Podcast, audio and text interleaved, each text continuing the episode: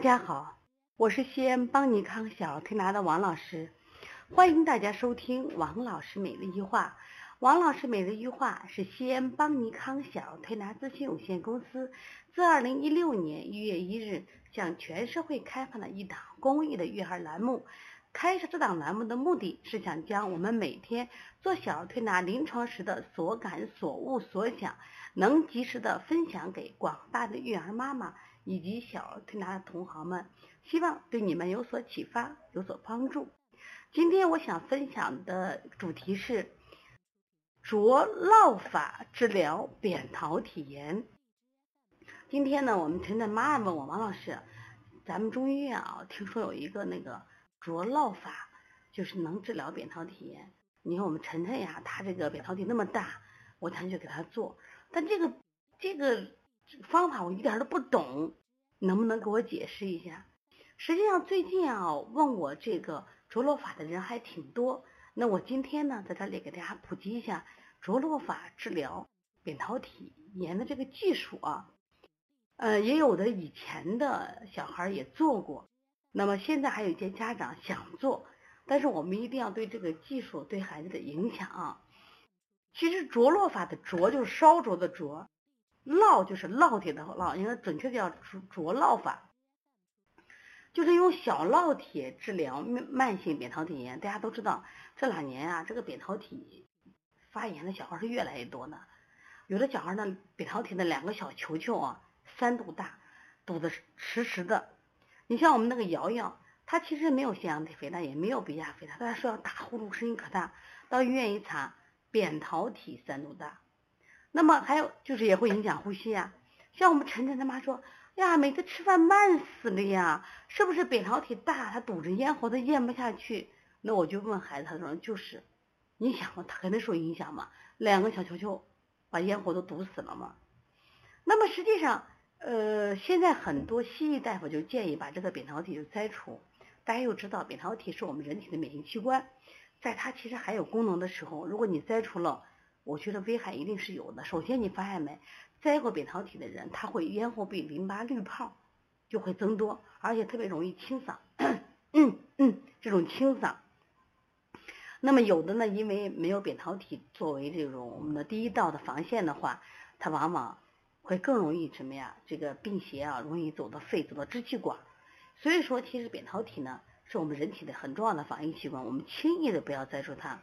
可是呢，有些孩子他就是动不动扁桃体都发炎了，动不动扁桃体都溃脓了，所以说家长就是也特别愁，说有没有更好的方法？其实，在古代的时候啊，他扁桃体就是我们在治疗的时候就有一种什么呀，灼烙法，当时就是用那个小烙铁去烫烙，刀割上药，最后呢就扁桃体消失，不再发炎，那就算治愈了。那当时你要知道，那过去的器具。也粗糙，人治疗起也特别困难，所以说现在干什么呀？人都不愿，可能实在不行了，我们就什么呀？就做摘除，就摘除。但是呢，呃，我觉得摘除也不是好的方法。那么到底这个呃灼烙法好不好呢？有没有一些这个不好的反应呢？那我们今天呢，给大家普及一下知识，当然选择还是家长自己选择啊。那么实际刚刚讲了灼烙法，它主要的方法呢，它是通过什么呀？通过这种用小烙铁。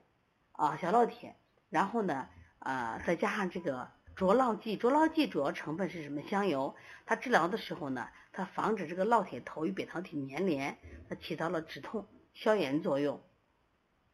这个方法呢，其实你说难吧，它也不是很难。它实际上就是把这个什么呀，就这个小小烙铁呢，就是经过加热以后呢，大概在九十度，迅速的深入口腔，将那个小烙铁的那个头啊。挨着这个患者的扁桃体这个线的黏膜，就很快的啊，很快的，就是就可能不到一秒钟的时间，然后再推出口腔。那这个地方啊，那被烙的地方，它实际上呃整个黏膜就变白了。变白以后呢，然后你继续的啊这样做，而且是怎么做呢？一般是隔三天治疗一次，连续治疗十次为一个疗程。那么。一般的人治疗十次就好了，有些人可能治疗二十次或者更多一些啊，多一些。那么当然，这个治疗方法将来你要选择治疗的话，那跟医生好好去这个去诊断。那至于这个呃呃着烙的时候，当然它有一些技巧这是医生的水平啊，就是看能不能接受，看有没有孩子愿意接受。其实我想谈的是，就是治疗完以后呢，比如当时你的扁桃体不管发炎发烧，确实都有效果。但是我发现啊，他有的做完以后，他整个这个扁桃体的面不够光滑了。就是有些扁桃体它是啥，本来是光滑的，就是它虽然大，那比如说我们就是细菌病毒没有藏身之处，但是有时间着落以后呢，呃，有的面的坑坑洼洼的，结果就会导致什么呀？就是它，呃，比如这个地方因为是吃饭呀、呼吸啊都经过这个地方，所以更容易藏污纳垢。说有的孩子做完以后呢，他仍然爱生病，那有的孩子可能做完以后呢，人就不太爱生病了。那至少呢，他没有摘除，没有摘除呢，还是保存了一部分他的免疫器官。所以在这个方面，我建议家长呢，那你自己要去要去选择呢啊，你自己去多多判断，多看一看去选择。因为有的确实做完效果挺好的，那也有的做完以后呢，反应呢，它也不是很明显的。这个呢，你去选，如果你非要想做的话，那你就多多跑几家，选几个比较好的医生啊，好的医生，到时候来操作。但是我在这里想谈到是什么呀？你看现在的孩子，你发现得免疫器官的疾病特别多，不管是鼻炎，鼻炎现鼻甲肥大就鼻黏膜增生，眼结膜炎，眼黏膜增生，还有什么呀？眼滤泡、眼咽喉壁滤泡增生。包括还有什么，就是我们说的腺样体肥大、扁桃体肥大，这实际上都是我们的免疫器官，免疫器官不断的受到刺激，就是当孩子越弱的时候，你的免疫器官会越强大，结果这个强大过度以后，反而成一种疾病了。所以说我们现在要反思，我们的孩子到底是怎么了，有多么虚弱，让我们的免疫免疫系统变得如此的强大？其实因为他弱了，免疫系统就强大了嘛。所以说，我觉着真正的防病治病，不光是一个什么呀着落法，关键的问题在哪里？就是我们真的要把孩子啊放到大自然中成长。我们现在六七岁、七八岁的孩子，妈妈洗脸，妈妈穿衣服，妈妈收拾书包，妈妈给系鞋带，我说这都不对的，为啥嘞？那你越包办的越多，那你的孩子去真是他的免疫力越差，结果他体内的免疫系统就会变强大，他越强大就增生的方式嘛。那还有这孩子。就是我们给的这个压力很多，一个是吃的压力，不停的吃，不停的吃，多吃什么有营养。第二个，不停的给学习压力，所以你不断的给他吃的压力，吃的多，他脾胃受不了，身体越来越差。你又不断的给学习压力，结果他什么呀？精神受不了，所以这个孩子的体内的免疫系统他也会增生，因为这孩子太弱了嘛。所以说我们现在要反思，是不是适当的去放手？为什么让孩子都都成为独一无二那个人了呢？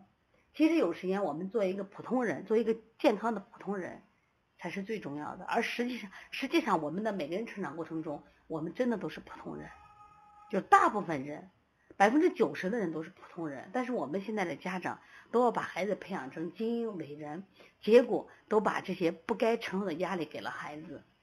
希望你长高个儿，希望你长得漂亮，希望你长得聪明，希望你学各种十八般武艺，结果孩子身体越来越弱了。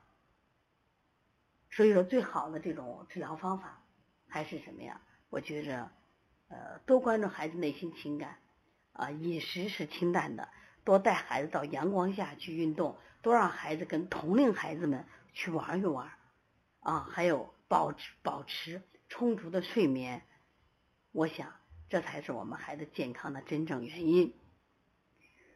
那么另外呢，我想告诉大家，七月十号是邦尼康。第今年第三呃第三期的开店班的时间了，那我们今年的开店班呢，我们除了教日常的，就是小儿推拿的基础呃手法，包括我们的复式手法，还有足穴、耳穴，那么食育方法，今年呢，我们特别想告诉大家，就是我们呃启动了一个新项目，就是小儿视力啊保健项目，就是用梅花针加耳穴加足穴加按摩，那我们当时是可以签约的。可以签约的，那这个时候呢，我们教给大家，你可以在你的店里也可以把这个近视的项目，就是视力的项目开开。说要学习的话，可以加保险兵的微信幺八零九二五四八八九零。如果你在工作或生活中也有些问题，可以加王老师的微信幺五七七幺九幺六四四七。好，谢谢大家。